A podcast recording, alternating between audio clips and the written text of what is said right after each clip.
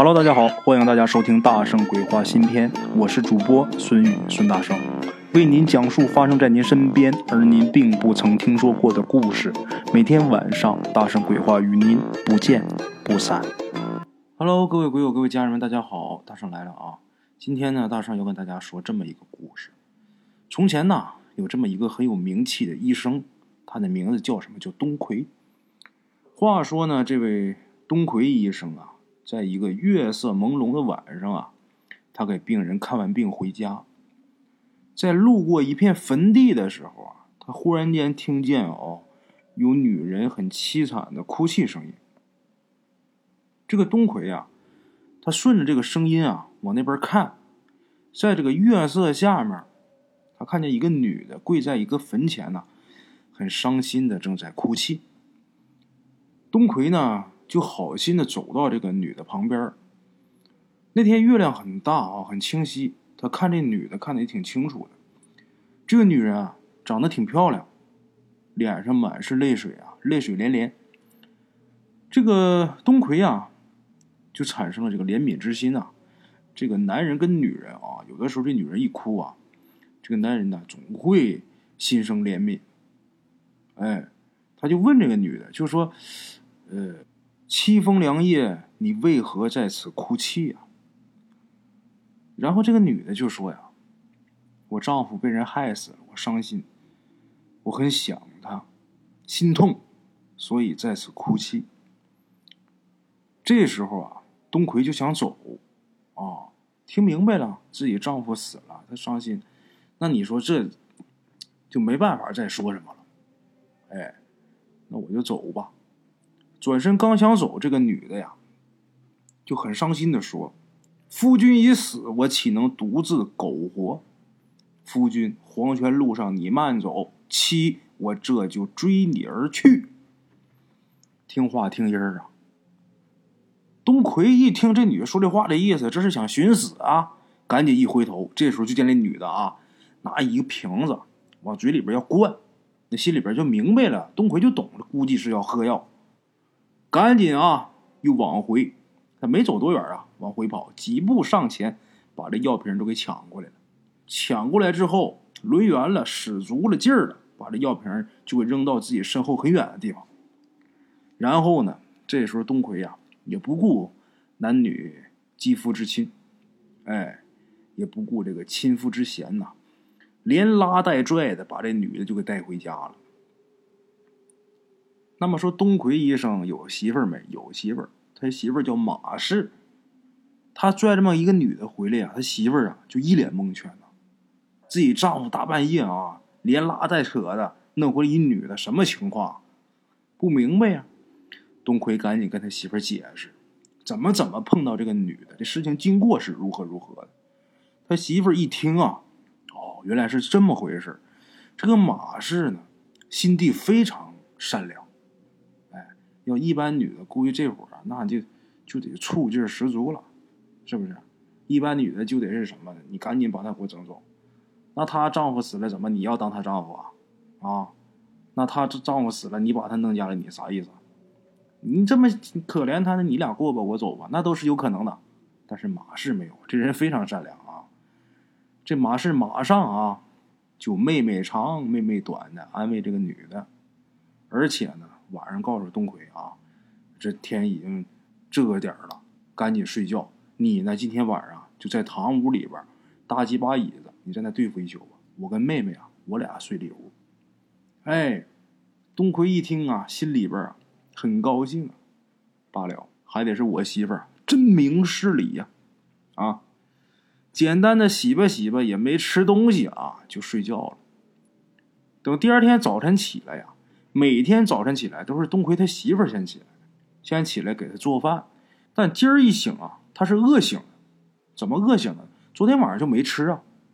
他早上饿醒，饿醒了也没看见媳妇儿给他做早饭，他就赶紧坐起来啊，冲着里屋喊他媳妇儿名字。喊了好几声没人答应，东魁这心里边就开始发慌了。哎，赶紧是快步走到里屋。先是敲了两下门，他担心啊，这个他媳妇儿啊跟昨天晚上碰见那女俩人没起啊，他不能直接推门进去，敲几下门里边还没反应，这回一把把门推开，推开里屋门一看，屋里这个惨景啊，把他吓得嘴张多大。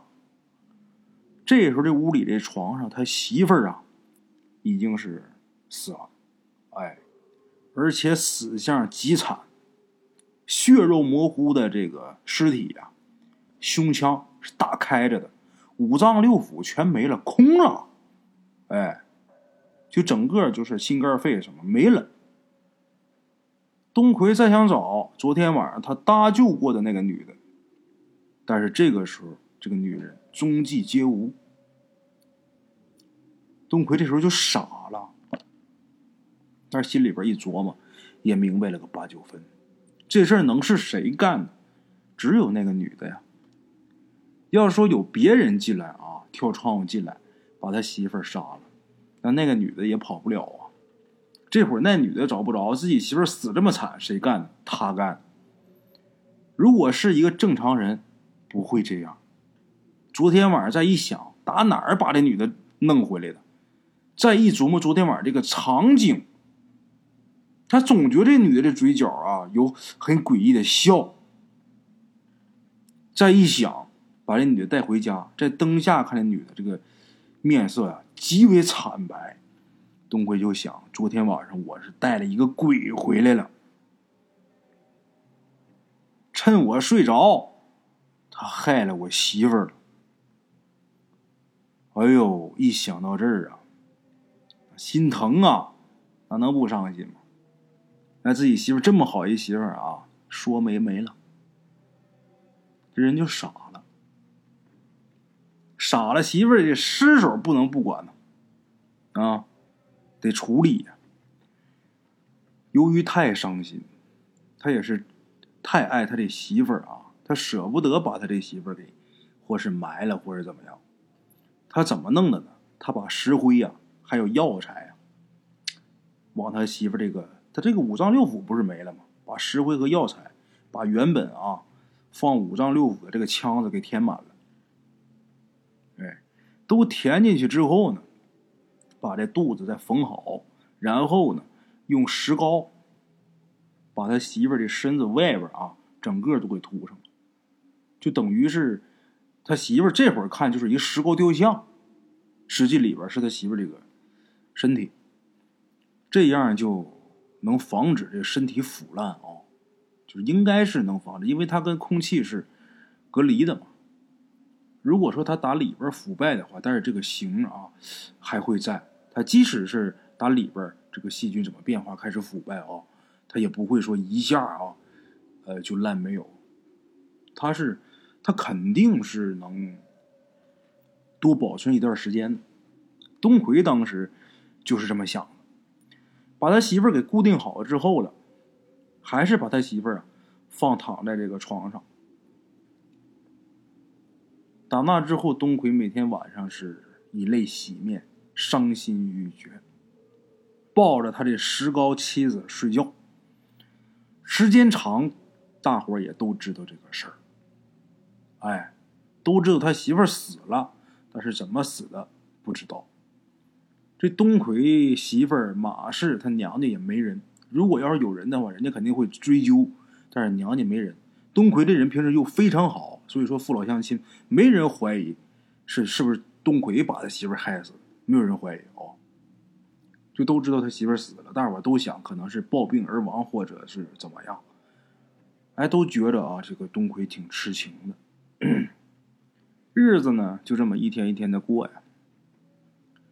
过了有这么半年多的时间吧，有这么一天晚上夜半时分，东奎啊，在家里边还是搂着他媳妇儿这个，呃，搂着他这石膏媳妇儿啊，正准备睡觉呢，灯还没吹呢，灯还没吹，这时候就看他们家这门帘啊，门帘一掀，有这么一个女鬼呀，飘到了东奎眼前。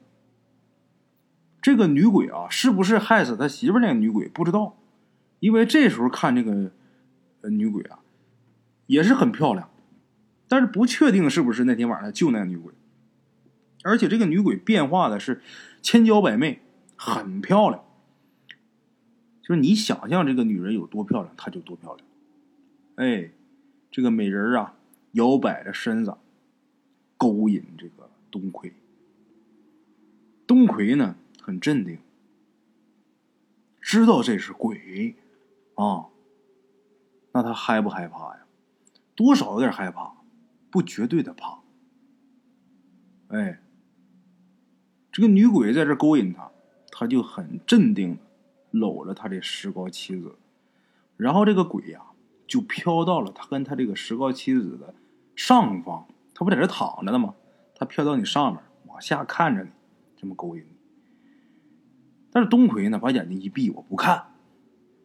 哎，说是闭上了，实际他眼睛留一缝。这女鬼这么整挺尴尬呀，是不是？我这么撩她你，你也不搭理我。啊！结果把脸一变，张开血盆大口就要咬这东魁，想吃他。就在这个危机时刻，东魁他那石膏媳妇突然间眼睛啪睁开了啊，一下射出一道寒光。这个女鬼啊一惊，顺着窗户就跑了。哎呦，这事儿挺吓人啊！我觉着啊，就反正大圣，我认为东辉他媳妇儿比这女鬼都吓人啊！你想啊，一个石膏人，把眼睛睁开，射出一道寒光。东魁啊，当时啊也害怕，但是事后很欣慰，我媳妇把我救了。哎，简短结说，一年过去了，东魁白天还是照例啊给人治病，他是医生嘛，名医嘛，晚上就抱着自己的石膏妻子睡觉。转眼又是一个冬天，哎，在一个深夜里，那天是大雪纷飞，天寒地冻。东魁在外边啊，给病人治好病，往回走。等一到家，按理说他家里边得很冷，因为家里边没个人给生火呀。结果他一到家，家里边异常温暖。这个时候啊，他撩帘一进屋，就看见自己媳妇儿啊，在灯底下给他做鞋呢。哎呀，东魁一看见他媳妇儿，喜出望外呀，上前就要抱他媳妇儿。结果他媳妇儿啊，这一闪身进到这个灯里边去了。东魁当时就不明白呀，就对着这个灯就说：“啊，媳妇儿，我知道你舍不得我，你这魂儿一直没走啊。但是你得告诉我，你藏哪儿了呀？你告诉我，我这个好心安呐。”结果啊，这个灯里边出声音了，叹了一口气呀，就跟东魁说。就说我的这个魂魄呀，在我被害的那天夜里，就藏在这个灯里了。我之所以魂魄不走，就是因为我呀，一直惦念你呀。我怕你也像我一样被害，我不放心你呀。听着他媳妇儿这么说啊，东魁呀，掩面而泣，伤心无语，再说不出来什么了。书要简言。这个时间在悄无声息的，一天一天的过着。东魁呢，也是忙着救死扶伤。一天一天过去，冬天过去，春天过去，夏天来了。夏天有这么一天呐，东魁呀，刚打开屋门，这屋里就进来一个人。哎，那天起早刚开门，这人穿着一身打扮，一看是大户人家的仆人。哎。进来之后呢，这个人呢就急急匆匆的就央个东魁赶紧去行医救人，救谁呢？救他们家小少爷。东奎这时候啊，赶紧把煤油灯揣怀里，带着药箱，随着仆人就到了他们那儿的地主陈霸天家。那么他为什么要带着煤油灯呢？自打东奎知道他媳妇儿死完之后，这魂儿是附在这个灯里边了，这煤油灯。东奎就日夜不离身，晚上睡觉的时候，这灯也得放自己枕头边上；白天出去行医的时候，这煤油灯必须揣怀里。他太爱他媳妇儿。等到了陈霸天他们家，陈霸天的儿子陈旺这时候正是口吐白沫，上气儿不接下气儿，躺床上喘粗气，这人眼看要不行了。东魁赶忙是打开药箱给陈旺治病。简断截说，东奎不愧是名医，一个小时过后把陈旺那病给治好了。这时候陈霸天呐，非常感谢东奎，然后就央个东魁啊，您晚上在这住一夜吧。为什么？想让东魁啊观察他儿子一夜，万一说再有什么事儿呢，现找来不及呢。别看这个陈霸天平时多么霸道，但是他不敢对医生如何。为什么？人家是治病救人的呀。央个东魁，东魁无奈，只能是答应在你们家住一宿。哎，就这么的。到了晚上，晚上这个月亮升起来的时候，那天也是月亮极大。东奎呀，突然间有点心烦意乱，睡不着。也不怎么这么过呀，是换地方了，认床啊，也不是怎么着，反正是睡不着，睡不着得了，别在这躺着，起来吧，起来在院子里边啊，背着手啊，在院子里边溜达。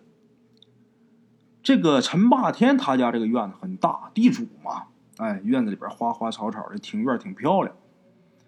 闻着院子里的花香，听着草丛里边虫鸣，东魁呢？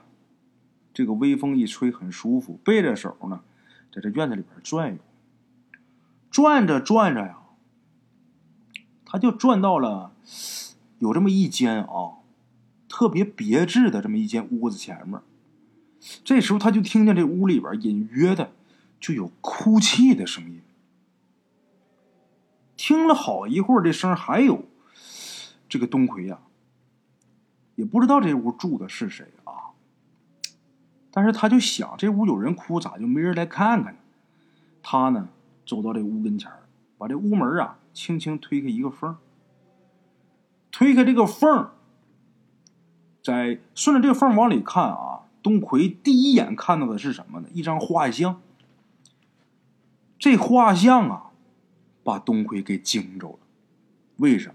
因为画上那女的他太熟悉了，他在心里边啊。无数的想过这女的谁呀？那天晚上他救过的那个女的，害死他媳妇的那个女的。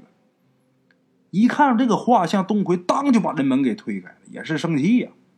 啊，一推这门进来之后，就盯着这画像看。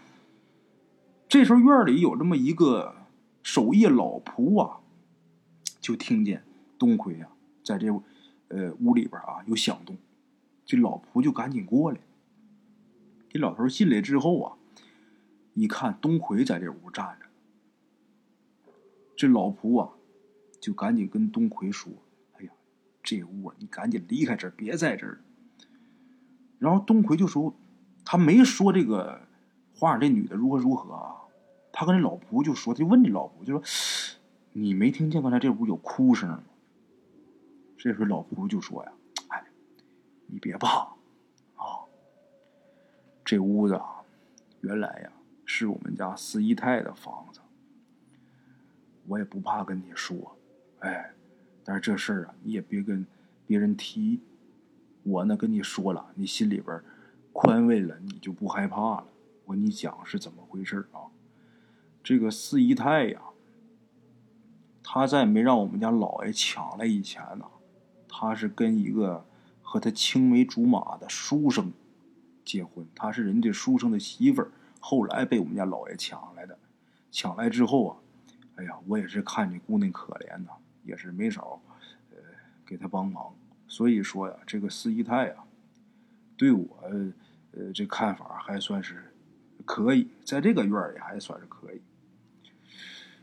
这个她被我们老爷抢来以后啊，我们老爷对她也是爱如珍宝。可是四姨太，她日夜思念她丈夫，没给我们老爷好脸儿，一个笑脸没给过。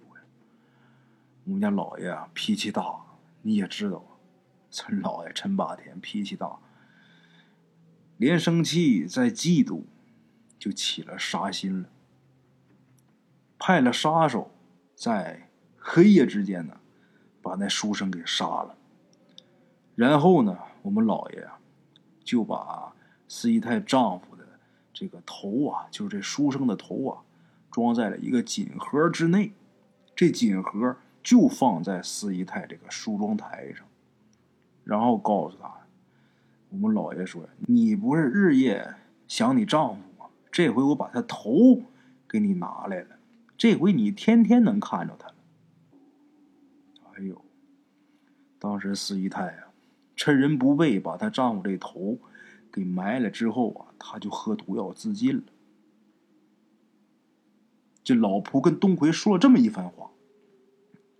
东奎听罢一声长叹：“原来如此啊！啊，那行，那我就明白了。”然后这老仆啊就说：“你呀，别在这屋多待呀，这屋怨气太大。那姑娘死的时候心里边有委屈啊。得了，我得走了啊！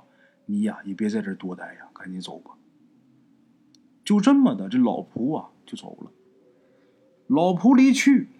东奎是感慨万分，在这站了一会儿，刚要抽身出去，结果那个女鬼四姨太就惊现在他眼前，然后就跟他说：“你已经知道我的一切了，我呢有怨气，我要报仇，我要让害死我的仇人的儿子总在病危当中。”我要让陈霸天伤心，我慢慢折磨他，就像我活着的时候他折磨我一样。我让他尝到活着不如死的滋味我再让他死。你不要在这儿枉费心机给陈霸天的儿子治病啊！识趣儿的，你赶紧走，要不然你也得死。你敢挡我报仇，我绝不会心慈手软。我会让你死的比他们还惨。这女鬼说这么一番话，东魁这个时候就很轻蔑的啊，对这个女鬼一笑。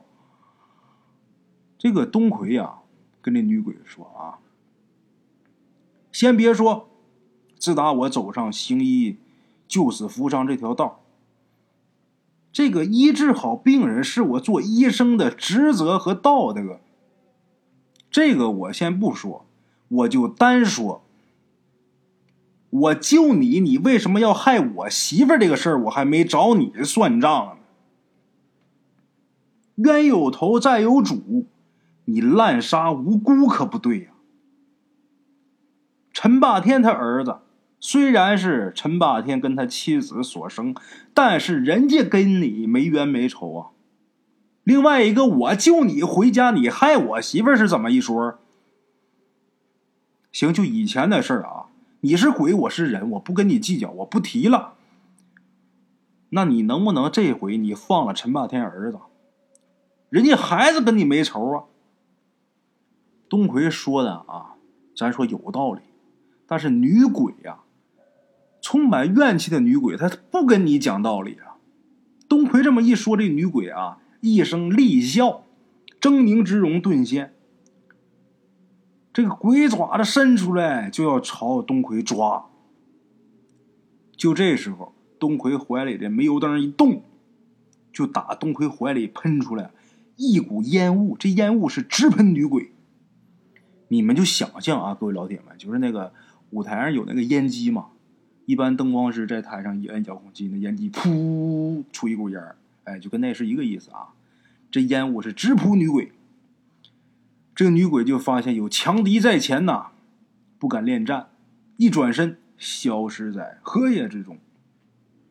哎，东魁呢，这时候啊，拍拍怀里这个贤妻，拍拍这煤油灯啊，很伤心，就说呀：“我呢，以名医出名，嫌弃你功高盖世啊。”你活着的时候，你那么支持我、维护我、保护我、爱护我，如果没有你，我怎么能成为名医呀？你死后这灵魂呢，也像你活着的时候一样，对我是情深意重啊！你死后还救我两回呀，妻呀，你是我的好妻呀！可惜贤妻你没跟我享一天福，你就被害了。说到这儿啊，东奎的眼泪又下来了，掩面而泣。这时候他媳妇儿现形了，他这鬼妻啊，现形出现在他眼前。俩人是相拥而泣。但是东奎抱他媳妇儿的时候，感觉他媳妇儿是没有尸体的。哎，简短截说，第二天，东奎呢就把昨天夜里他跟女鬼啊，呃，他们之间的谈话一五一十的就说给了陈霸天听。这陈霸天呢，听完之后也害怕，他再霸道，他也怕鬼呀。哎，一边赶紧差人请法师做法，另一边啊，赶紧啊，让底下仆人把女鬼丈夫那没有头的那尸首。赶紧给找着，这个好找，因为他派人杀的，杀完埋尸也是他派人埋的呀，那好找。把没有头那尸体找来，又把这个女鬼生前不是把她丈夫的头也给埋了吗？把那地方也给找着了，然后把她丈夫头也给弄来了。弄回来之后啊，就求着东魁，让东魁啊把这头和尸体啊帮忙给缝在一起。东魁呢，他也觉得这是。如果能化解这两个鬼的怨气啊，这也是功德一件。来吧，照做吧，封。哎，这个陈霸天呢，又从他们家墓地里边把这女鬼的尸体呀给起出来了。这这个女的喝药死完之后啊，东霸天把她埋到他自己家墓地里了，赶紧给起出来。起出来之后，把她跟她呃之前那个丈夫书生丈夫啊，又给重新安葬，埋一起了。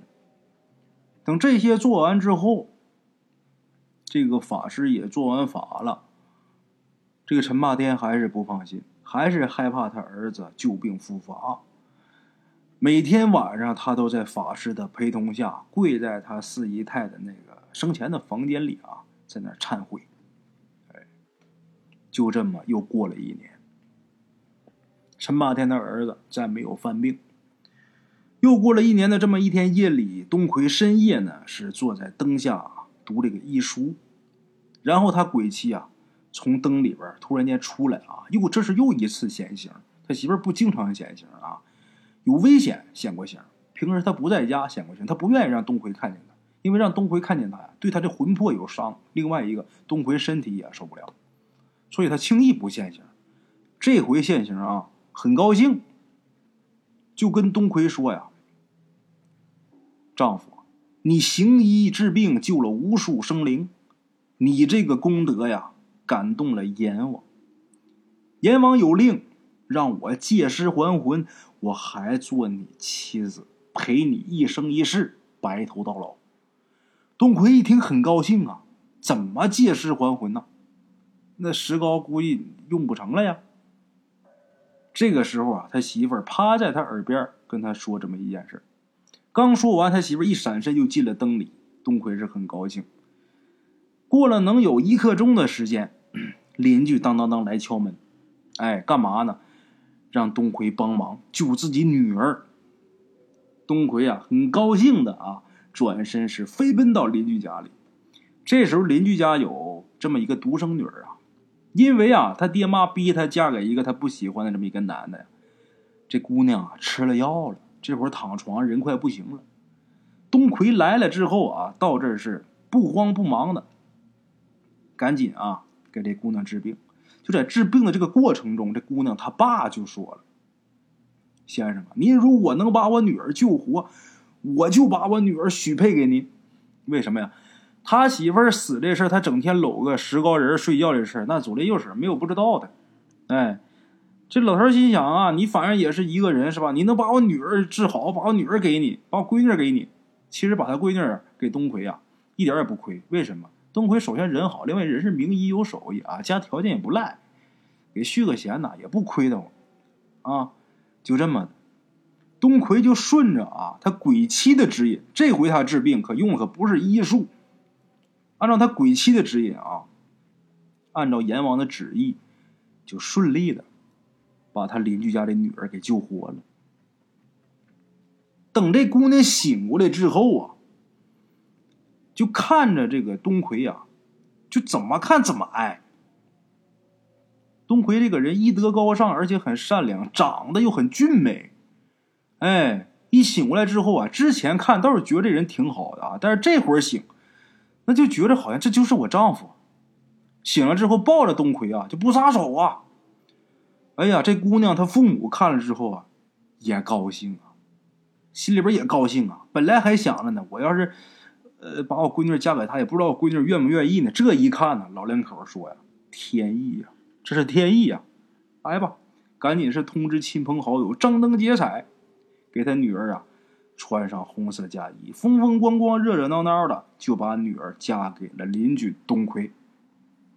哎，在新婚之夜。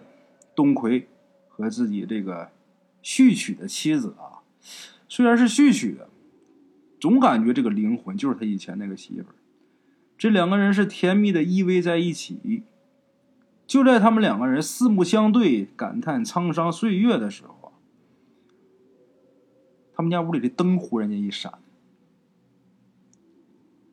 这个时候，一个女鬼带着一个男的就到了他俩面前。这女鬼是谁呢？那死姨太。哎，这女鬼跟东奎说呀：“我得谢谢你，是你呀，帮着我们两个合葬在一起，让我们两个入土为安呐，又能在一起。因为你们夫妻二人的善举，感动了阎王爷，阎王爷同意呀，让我们两个一起投胎了，让我们两个呀，投生到一个善良正义、人人。”称颂品德高尚的一个医生家里去。这时候，东奎跟他媳妇儿啊就问谁家呢？这时候，女鬼跟她丈夫就笑了，那还有谁呀？诡秘的一笑，然后就这俩鬼就变成两个亮点儿，就嗖的一下就飞进了东奎妻子的身体里边去。十月怀胎，一朝分娩。在一个秋高气爽的这么一个深夜里，东奎啊，用他最高的医术，顺利的为自己妻子接生出来一对龙凤胎，双胞胎，龙凤胎，一儿一女。看见一对心爱的儿女啊，东奎夫妻这脸上啊，是露出了跟女儿似曾相识的笑。啊，好了。各位老铁们，这是大圣啊，接着给大家带来的这个故事啊。其实大圣最近是发现了好多呃新故事，也有好多以前的活儿啊，就很熟悉的活儿。那这些活儿使不出来，为什么？因为公众号里边发的音频不能超过一个小时。呃，我也想了啊，呃，哪天呢，我也许就呃一集故事我分两天发，就这一个故事啊，我分两天发。这样的话，能让大伙儿听到更多啊更好的故事吗？我想一想吧，怎么能想办法一起给他发出来，尽量不留坑啊！好了，各位老铁们，昨儿啊给大伙儿讲了一个时间旅行，好像跟鬼没有什么关系的啊，但是他们呃这些东西里边跟咱们平时讲的这些神鬼妖狐啊，我大圣我倒是觉得啊，冥冥之中好像是都有一些联系啊，希望大家都能喜欢吧。好了啊。大家如果方便的话，帮大圣把这故事转发出去啊！如果觉得不错的话，给大圣打赏打赏。好了啊，今天故事就到这儿，明天同一时间不见不散啊！路边的茶楼，人影错落。用声音细说神鬼妖狐，用音频启迪人生。欢迎收听《大圣鬼话》。Hello，大家好，我是主播孙宇，跟吃完了饭，然后就回到自己的课室上啊，百度搜索“大圣鬼话”，跟孙宇、孙大圣一起探索另一个世界。那天山女子独守枯城，也只是感谢鬼友们，感谢鬼友们，感谢鬼友们一路陪伴。大圣鬼话，见字如面。知后事如何，且听我下回分说。